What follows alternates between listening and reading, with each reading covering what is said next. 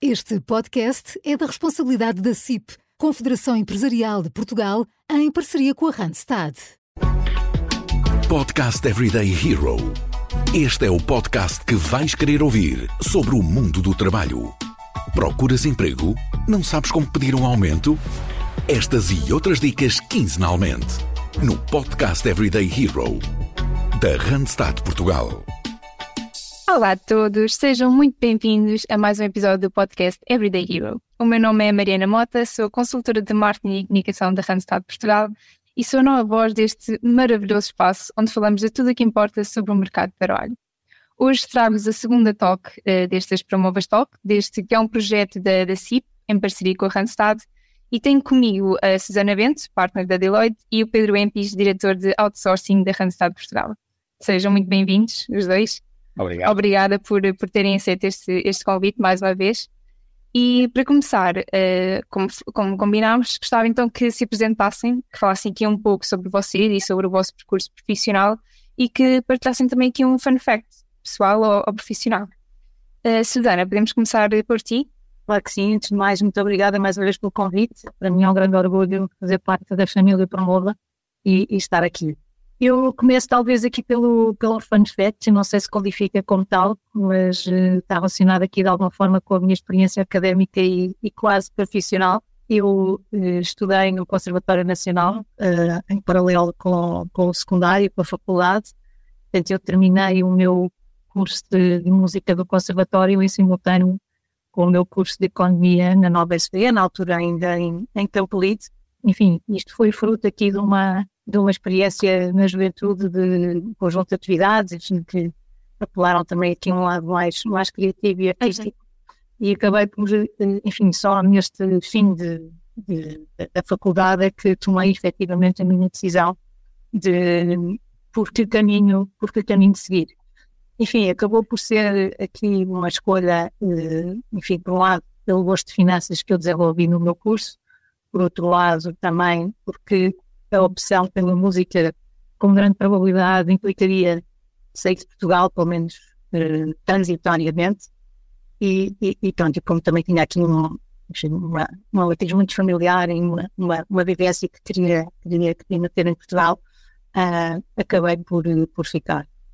Portanto, em termos de percurso, uh, acabei por entrar na, na altura na Arthur Anderson, atual Deloitte, onde tenho desenvolvido o meu percurso na área de Corporate Finance, atualmente Financial Advisor, eu não da, equipa em que me insiro, e me desenvolvo aqui o meu, o meu trabalho na área da assessoria financeira, em temas de M&A, avaliações, business plans, etc. Uh, ah, eu integrei a equipa numa altura em que tínhamos um, um, grupo ainda pequeno, com uma atuação muito transversal em vários setores, uh, e uh, fui, comecei por fazer alguns projetos na banca e seguros, como este é o setor, estes são, enfim, setores muito específicos, à medida que foram surgindo oportunidades, foi, foi aprofundando o gosto e o conhecimento por estas matérias e, e foi uma alocação gradual. Uh, portanto, quando se formalizou um grupo do setor financeiro nesta área de Financial Advisory, acabou por ser uma alocação natural e é onde eu desenvolvo hoje a minha, a minha atividade, sou partner deste grupo, sou também parte do grupo de sustentabilidade um, da Deloitte uh, para desenvolver aqui uma oferta multidisciplinar e sou também aqui do grupo parte do grupo de Evaluation and Modeling, onde, onde lidera aqui a prática em, em Portugal. Basicamente é isto. E é muita coisa. Foste, dá para perceber que foste aí acumulando a experiência ao longo deste, destes anos. Uh, Pedro, agora passo para ti. Claro. Bem, agradecer, agradecer também o convite. É um gosto acompanhar este programa Promova. Uh, no meu caso, enquanto, enquanto mentor. E, portanto, hoje é aqui uma nova, uma, uma nova aventura, aqui o, o podcast então, eu tenho 45 anos, tenho engenharia civil, mas rapidamente percebi que um part-time de faculdade, isso depois de uma brincadeira, se tornou num caso sério. Portanto, há 25 anos estou envolvido nestas atividades, tudo que tem a ver com a experiência dos clientes, uh, em que o objetivo é atrair, ativar, gerir, reter clientes, tudo à volta disto, enfim, gerar valor. E isto acontece a nível doméstico, acontece a nível internacional, torna a função mais interessante e mais diversificada. E, e, a parte mais interessante, que será também a mesma coisa no caso da Susana, são várias indústrias onde, onde nós conseguimos aqui ao nível de consultoria ver de facto um bocadinho tudo e aprender todos os dias. Portanto, e, e isso para mim é, é, das coisas mais atrativas.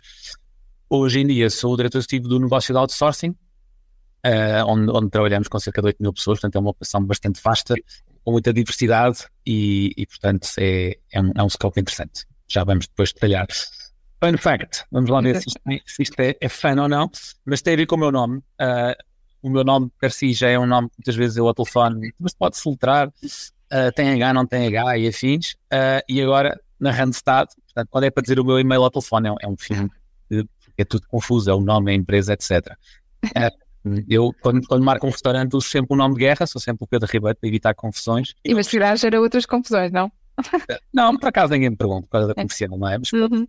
Um, o que é que tem, sem nada a ver com o apelido, mas com o nome próprio, um, talvez isso mais fã, nós, curiosamente, dentro da nossa área, temos cinco Pedros, curiosamente todos dentro do mesmo ano de idade, portanto estamos ali todos em seis meses, um, e, e, quando, e, temos várias reuniões, muitas vezes temos reuniões com clientes estrangeiros, e uma destas em que estávamos destes cinco, estavam quatro destes Pedros. Do nosso lado só havia Pedros. E então, às tanto, o senhor era alemão e ele achava que Pedro era tipo R, era tipo senhor ou alguma coisa do género. Portanto, tivemos que ah. que era só uma coincidência que, que éramos todos Pedros. Era é. tudo nome. Sim, tudo da mesma geração. Era o nome do ano. Esse é um add-on, exatamente. Uhum. É por aqui. Ótimo. Muito obrigada aos dois. Então, de seguida, vamos já falar sobre a liderança, que é o tema deste, deste nosso episódio.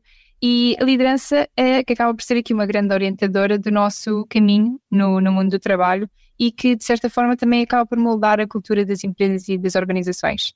Mas dando aqui ainda um passo, um passo atrás, e também para percebermos de, melhor de que é feito um líder, Susana, começava também por ti, pergunto como é que foi o caminho até aqui, uh, o que é que achas que foi mais determinante para chegares ao, ao teu cargo atual? Olha, acho que foi um caminho desafiante, exigente, uh, sem dúvida, mas uh, muito gratificante. Uh, pensando no, no, momento em que estou hoje, penso que olho, com, olho, para trás com muito orgulho daquilo que consegui profissionalmente e também da minha família. Portanto, eu tenho duas filhas, a quem penso conseguir passar um pouco estes valores da da conciliação do que, do que são os valores de família e do trabalho, da importância também de, de nos desafiarmos e de aceitarmos experimentar coisas novas e também de desfrutarmos deste, deste processo de, de exploração de, de, novos conhecimentos. Eu diria que ao longo da minha carreira, talvez o passo mais desafiante foi na minha promoção a manager, porque foi de facto o ano que coincidiu com o nascimento da minha primeira filha, portanto, foi promovida em setembro ela nasceu em outubro e, e portanto, foi, foi um ano realmente de novidades.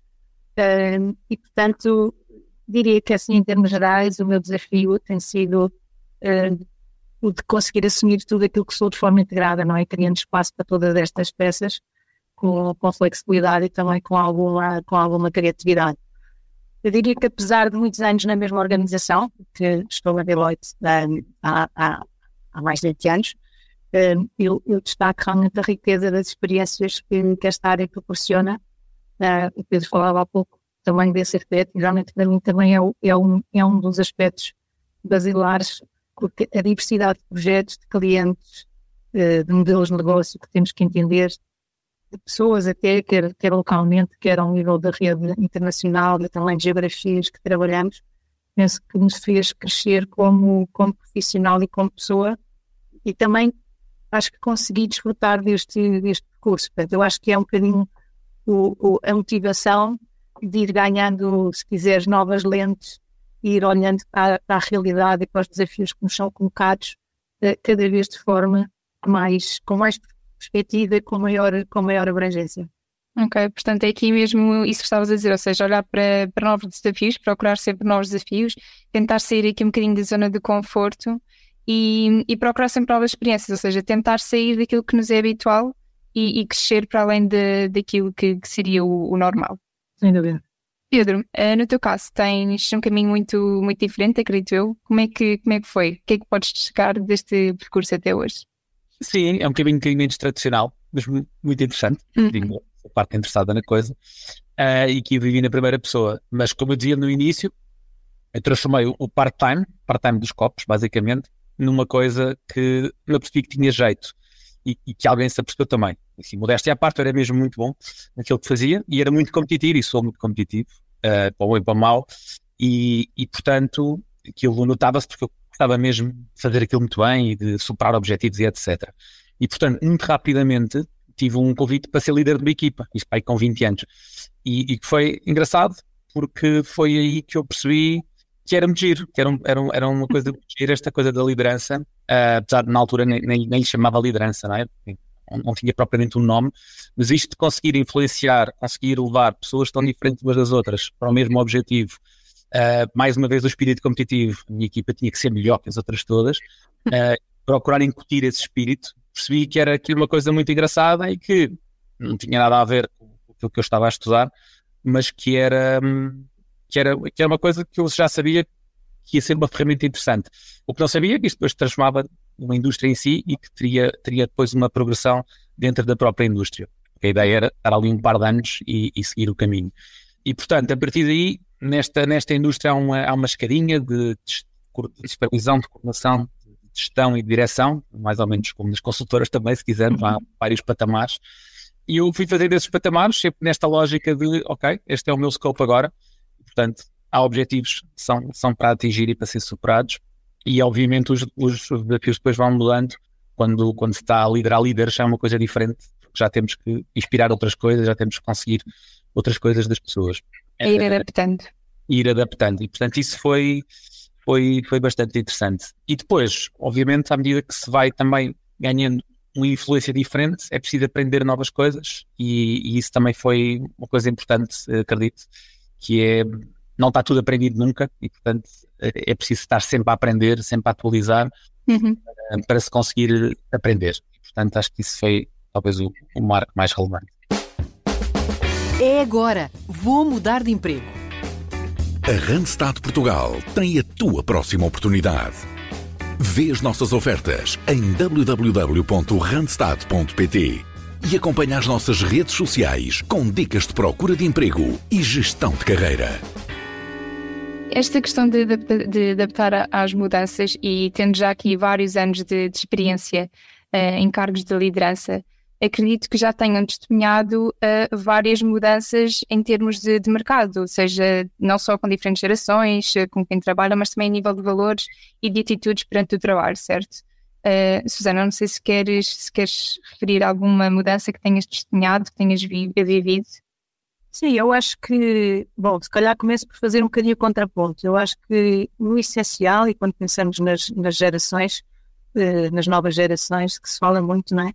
eu acho muito essencial as pessoas querem as mesmas coisas que queriam antes. Ou seja, as pessoas querem, querem ser vistas não é? individualmente, querem poder desenvolver-se e querem ser eh, reconhecidas. É um bocadinho aqui a, a, base também do nosso processo de liderança e eu acho que se mantém, mantém muito válido hoje como, como antes. Em geral, eventualmente, as gerações mais recentes são, têm um bocadinho mais de ansiedade, e talvez estejam um pouco mais focadas em, em no curto prazo, em ter resultados a curto prazo, tem um bocadinho mais esta, esta pressão uh, do curto prazo e, e, talvez se tenha perdido um pouco a perspectiva deste processo de desenvolvimento e do esforço que está associado uh, para ultrapassar as dificuldades, que depois também são a grande base para, para a motivação quando são, quando são ultrapassadas, não é? Nós sabemos que a maior satisfação resulta de, em colaboração, não é? em ambiente colaborativo, uh, conseguir ultrapassar os desafios, e, e, mas é preciso estar disponível para ultrapassar esses, esses momentos de desconforto. Talvez essa seja uma, uma mudança, mas acho que é um bocadinho o nosso, o nosso trabalho enquanto líderes, é, é este trabalho exigente de individualmente, não é? com cada pessoa, criar ambientes de trabalho que sejam baseados na confiança, não é? Onde possa fluir uma comunicação uh, sem, sem grandes ruídos, incluindo naquilo que tem a ver com a partilha de feedback para melhorar as tais lentes que eu falava há pouco, não é? melhorar um bocadinho esta autoconsciência e a forma como é possível ultrapassar os desafios, que leva que as pessoas decidam arriscar, não é? E arriscar entrar nessas, nessas zonas que não, que não dominam. Uh, mas isto é de facto um trabalho uh, bastante exigente, ou seja, não, não existe uma regra propriamente para, para os líderes, portanto é preciso conhecer cada pessoa e ter um pouco a sensibilidade para, para entender qual é o, o nível de estímulo adequado e, e, e, em que áreas, não é? que, que requer alguma proximidade para, para conhecer, alguma frequência de contacto com as pessoas, não é? E também acho que as novas gerações exigem muita autenticidade, não é? Não dá para, para não fazer, para não ter esta frequência de contacto, não sendo autêntico. Acho que a pandemia, com tudo o que trouxe, não é? Com, esta, com, esta, com estes novos modelos de trabalho, também nos obrigou a procurar novas formas de conseguir manter esta, esta proximidade. Portanto, eu acho que, que o nosso trabalho, né, enquanto líderes, é muito conhecer as pessoas e arranjar um modelo de trabalho que seja compatível com o objetivo de conseguir criar um melhor espaço de, de desenvolvimento. Uhum. E, e, tu, Pedro, a que mudanças assististe no, no, no mercado de trabalho ao longo destes anos de, de carreira? Bem, eu, eu, concordo com a Susana. Fundamentalmente, há, há, há, um conjunto de princípios que se mantêm válidos, as pessoas querem todas evoluir, querem, querem ter sucesso e, e, e progredir. Um, a, a, diferença que eu noto, e atenção, isto tem, como tudo, é um padrão, há, há honrosas exceções e bastante exceções, felizmente, mas, mas há, há, aqui um padrão, não, não só das pessoas com quem trabalho e com quem, ou que trabalham dentro de, de, deste, deste, desta equipa, uh, nível mais global, uh, mas também de, de, aquilo que ouço desta geração uh, é que muitas vezes são pessoas com mais interesses, muitas vezes, uh, para além do trabalho, o que é ótimo, é bastante bom. Isso é, é fundamental para a inovação, para a capacidade de fazer coisas diferentes e, e perspectivas diferentes. Mas às vezes, aquilo que eu noto é que as pessoas querem todas crescer, querem todas ter relevância, mas às vezes falta um bocadinho de paixão naquilo que estão a fazer e na mudança que podem, que podem operar. É mais a lógica do bem, ok, há um degrau agora, eu quero subir esse degrau, não, não é propriamente o caminho que, que, que lhes dá gozo um, e o impacto que podem gerar. Ainda que nessa altura tenham um, um, um print mais limitado, uh, muitas vezes não se vê alguém que já está só a pensar no, no, próximo print, quando é que o print vai abrir um bocadinho mais e não propriamente a fazer o máximo que pode fazer naquela, naquela área. E isso nota-se muitas vezes, às vezes querem estar em muitos fóruns, em muita coisa ao mesmo tempo, estar envolvidos em tudo, e depois às vezes estamos envolvidos em tudo, e naquilo que é a nossa atividade principal, não estamos a fazer exatamente tudo aquilo que podemos fazer. E portanto, às vezes é preciso recriar um bocadinho, uh, é difícil, porque a vontade é muita, e, e hoje em dia é tudo muito mais imediato, não é? As pessoas estão com um ritmo completamente diferente, e portanto, toda a gente quer sucesso, quer muito rápido, há muita impaciência no ar. E portanto, a nós cabe-nos não sermos velhos do restelo, não é? Receita do antigamente, e dizer não, tem calma, etc. Mas ir gerindo, como a Susana dizia, lendo quem temos pela frente e perceber quais é que são aqueles hot buttons que funcionam, que não funcionam e, e, ir equilibrando este fervor por mais, mais, mais, quando o básico não está 100% garantido, uh, com a evolução e, e, também valorizar quem quer fazer mais. Eu acho que isso é, é sempre bom a proatividade não, nunca pode ser limitada, tem que ser gerida para que as pessoas às tantas não sejam em tanta coisa que não estão em nada e acabam por estar ali um bocadinho com pouco, com pouco foco, apesar de querem estar em muita coisa ao mesmo tempo. Portanto, assim, há outras coisas, se nós pensarmos na, a nível operacional, nota-se muito uma menor ligação, às vezes uma, mais, uma maior irresponsabilidade. Nós não tínhamos pessoas que simplesmente desaparecem, nunca mais aparecem. Portanto, isto começou com pessoas que não davam um pré-aviso, tinham que dar dois meses, davam um, uh, com pessoas que chegavam no próprio dia a dizer: Olha, eu vou-me embora, já, já não vou, vou, continuar, com o ghosting absoluto de eu desapareci. Uh, e portanto, isto nota-se ao nível mais operacional que há uma mudança de vínculo, não é? De, de responsabilidade sobre aquilo que se está a fazer. Mas isso é uma outra visão, mas uhum. não, não, é única, mas, mas também existe. E em termos de gestão de, de, equipas, como é que se consegue lidar com com estas saídas repentinas e mudanças uh, repentinas também na, na, equipa? Nós temos de estar preparados para isto, porque hoje em dia já é um fenómeno, nós já temos estatística, portanto, nós hoje em dia já conseguimos prever, não, sei, não temos um nome nem, nem, nem, nem um apelido, mas já sabemos que estatisticamente este tipo de coisas vai acontecer, infelizmente. E, portanto, a única coisa que devemos fazer é jogar na antecipação e, portanto, preparar uh, sempre o nosso famoso pipeline de talento para garantir que não há disrupções a nível operacional. Portanto, hoje em dia, já está este, este, fenómeno que eu estou aqui a dizer, não começou ontem, não é? é uma coisa uhum. progressiva. E, portanto, já está completamente incluído nos nossos modelos para garantirmos que não tem impacto. E agora aqui, uh, para terminarmos, gostava de pedir que nos deixassem um conselho para quem nos está a ouvir neste momento uh, e quem, para quem está uh, a desenvolver no fundo a sua carreira, eh, seja com o objetivo de um dia chegar a líder ou simplesmente porque pretende mudar de, de posição aprofundar alguma, alguma especialidade, que conselho é que, é que deixavam? Susana, também podemos começar contigo novamente. Eu acho que este, este questão dos conselhos é sempre um bocadinho complicada e, e eventualmente pretenciosa, mas uh, eu acho que uh, o nosso, enfim, o nosso papel não é, como, como líderes é um bocadinho de ver, como estávamos a falar, ver o potencial das pessoas não é? e tentar, e tentar libertar esse, esse potencial. Eu até tento ali a propósito do, do coaching, que, uma analogia não é? com, a, com a escultura, não é? que é um bocadinho ver, ver o anjo na pedra e, e libertá-lo. É um bocadinho o nosso papel de líderes também é isso, é ver o potencial das pessoas. Eu acho que, ligando isto ao, ao que pode ser um conselho, eu acho que, é, que as pessoas também se deixem desafiar, não é? Acabam um bocadinho de espaço para criar estas relações de confiança, não é? Com quem, com quem trabalham e que desfrutem este percurso de desenvolvimento de uma forma comprometida. Acho que, de facto, é um privilégio uh, numa organização como a nossa, que é a que eu conheço melhor, estar rodeado de pessoas que têm, que são todas diferentes, mas que têm realmente uma, um objetivo muito comum de se desenvolverem, de, de serem pessoas mais, mais, mais competentes, mais, mais profissionais e, e, portanto, é desfrutar e é abrirem espaço para, para serem descobertas também. E abrir espaço para o diálogo aqui também com, com as chefias, não é? Isso mesmo. Uh, Pedro, o teu conselho para terminarmos, se faz favor? Com o mesmo disclaimer que os conselhos, não é? Sim. Mais valiosos não se davam, vendiam-se, mas de qualquer maneira, eu ouvi no outro dia uma, uma, uma quote do Barack Obama que gostei bastante e identifiquei-me completamente uh, que é sejam fazedores, ou seja, o mundo das empresas precisa de pessoas que fazem. Aquelas pessoas que dizem, ok, há este problema, deixa comigo, eu trato. Uh, e que tratam mesmo, é? não, não, dizem só contratar. E se for preciso ainda acrescentam alguma coisa porque se envolveram de uma forma uh, profunda naquilo que, que, com que se comprometeram. E muitas vezes o que nós vemos, aquilo que eu falava há bocadinho também, é as pessoas que têm um objetivo, enfim, que planeia, há, há quem planeia a carreira, não, não planeia absolutamente nada daquilo que, que, que, foi o meu percurso, confesso, mas, mas respeito completamente quem tem ali um plano e que se passa dois anos daquilo que era o plano já ficam nervosos e têm que se mexer, e acho ótimo, não fazemos diferente, não, não podemos esperar coisas diferentes, mas seja lá o que for esse plano, eu acho que esta é uma característica, tal como eu dizia no início, de ser muito bom naquilo que se faz, garantir que aquilo que, que, nós temos como, como função é ultrapassado, é superado e que, que é uma coisa bem feita. Um, ele, ele, dizia, o Barack Obama dizia, bem, há, há, pessoas ótimas a descrever um problema, vão até à enésima derivada e descrevem-no, já estão quase apaixonados pelo problema, mas depois quando chega a altura de resolvê-lo e de fazer, já se levantam muito menos braços.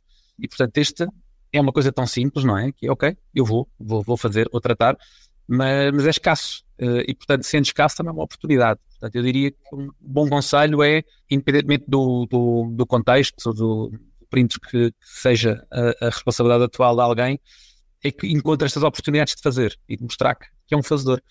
Ser proativo.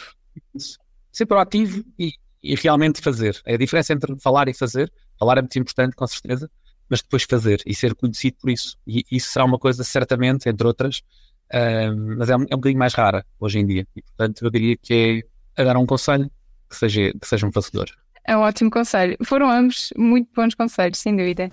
Bom, chegamos ao fim do nosso episódio. Resta-me então agradecer-vos uh, mais uma vez a vossa presença e, e, as vossas partilhas. Acredito que quem nos ouve que, que vai tirar daqui bons, bons ensinamentos. E, e resta-me também agradecer a vocês que nos ouvem e acompanham este podcast.